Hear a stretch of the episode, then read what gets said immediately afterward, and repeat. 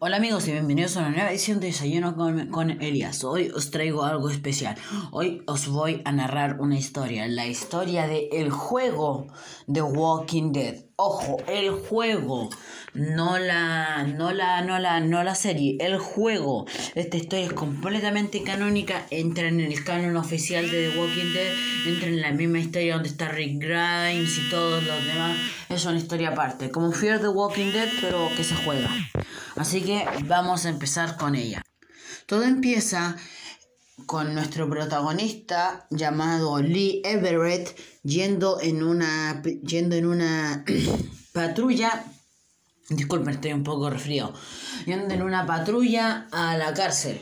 Va en una patrulla aún no sabemos por qué. Simplemente nuestro protagonista va en una patrulla y lo están llevando a la cárcel de Atlanta Mientras vamos en la patrulla con nuestro protagonista Lee Everett, empieza la conversación entre el policía y él. Conversan un poco sobre cosas de rutina, como llevar a gente de, de Macon a Atlanta, gente que ha hecho cosas malas.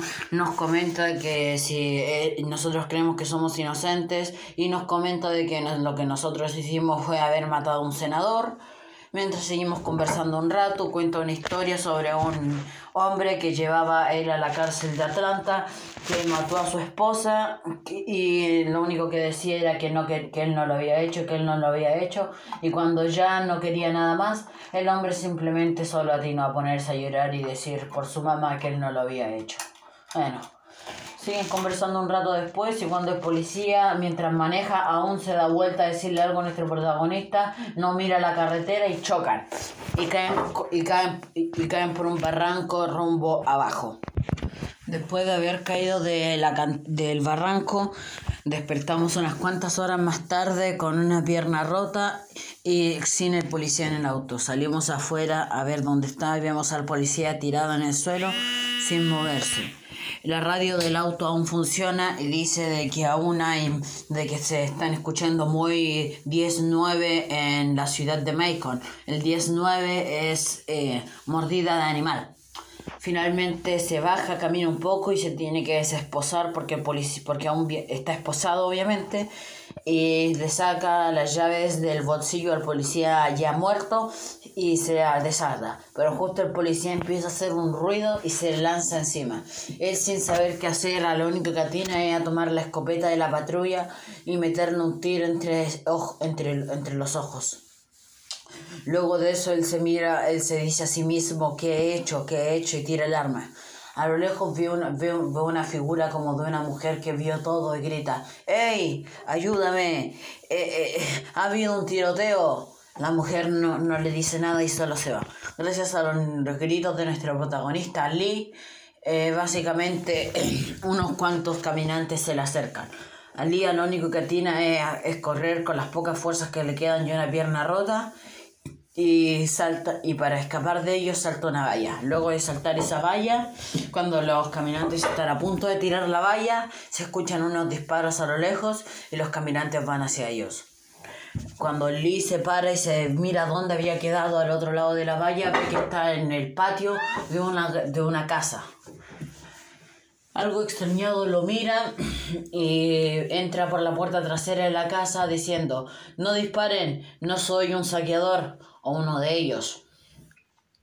Finalmente nuestro protagonista camina un poco, explora la casa, toma un poco de agua, toma lo que hay y entonces empieza a sonar el teléfono de la casa. No sonar de llamada, pero la, la contestadora. Por si ustedes no lo sabían, hay teléfonos que graban tu mensaje y lo reproducen. Entonces empieza a sonar la contestadora diciendo los mensajes que estaban sin escuchar mientras empieza a reproducir el cassette de la máquina contestadora encuentra un walkie-talkie. Simplemente se lo guarda para ver si encuentra el resto. Entonces empieza a reproducir la contestadora y, y empiezan los mensajes. Son tres mensajes los que están grabados. El mensaje 1 fue grabado a las 3.40 de la noche. El primer mensaje dice, hola Sandra, Habla Diana, seguimos en Sabana. Mi esposo tuvo un incidente con un tipo loco cerca de un hotel, así que tenemos que llevarlo a un hospital que lo revisaran y no se siente bien y yo no puedo manejar de regreso hasta mañana. Así que gracias por quedarte cuidando un día más a, a, Clementine y prometo que, que te estaremos de regreso en vacaciones de Semana Santa a lo más. Mensaje 2, grabado a las 11 a las 11:19 am. Dice, finalmente no, no, nos dan, no nos dejan contactarnos, las llamadas se caen, no nos dejan irnos y no nos dicen nada sobre la tarta. Vete a la ciudad y lleva, lleva a Clementine contigo a, a Marietta, por favor. Tengo que regresar al hospital, por favor avísame cuando estén bien. Esto ya lo está diciendo finalmente en un tono algo más lloroso. Mensaje 3, grabado a las 6.50 am. El tercer mensaje finalmente se escucha con la mujer llorando diciendo Clementine, nena, si escuchas esto, márcale a la policía. Recuerda, 911, te queremos mucho, te queremos mucho. Y se corta el mensaje. Justo después de que suenen los mensajes, se activa el walkie-talkie que tomamos y dice, hola.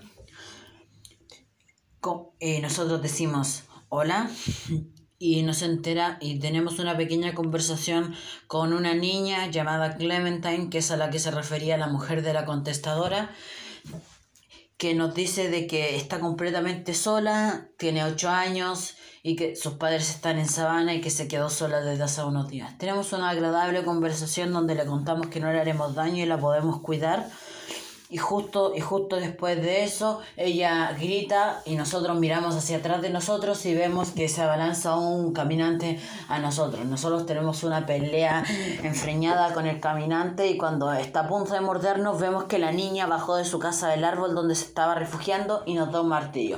Después de eso nosotros le, le clavamos unos buenos martillazos a ese caminante. La pequeña niña Clementine presencia todo el acto y nos pregunta, ¿la mataste? Y nosotros le respondemos, creo que a otra cosa la mató. Finalmente después tenemos una pequeña conversa donde, donde ella nos cuenta que sus padres no han llegado desde hace más de tres días y que la mujer a la que matamos era, era Sandra, su niñera. Finalmente le decimos que no la podemos dejar sola y ella entiende eso y hacemos un plan. Vamos a salir al anochecer para que los demás personas, si es que queda alguien en el vecindario, no nos vean movernos por la noche. Finalmente nos escondemos en su pequeña casa del árbol y por la noche salimos a ver a dónde podemos ir. Y bueno amigos, hasta aquí vamos a dejar el capítulo de hoy. Mañana seguiremos con la segunda parte y creo que haré esta, esta narrativa hasta que termine el juego y cuando ya lo termine seguiremos con más temas de la actualidad. Igualmente, si pasa algo muy importante en el mundo, le daré espacio a eso y, y el otro día subiré el capítulo. Pero espero que os esté gustando y nos vemos mañana. Adiós.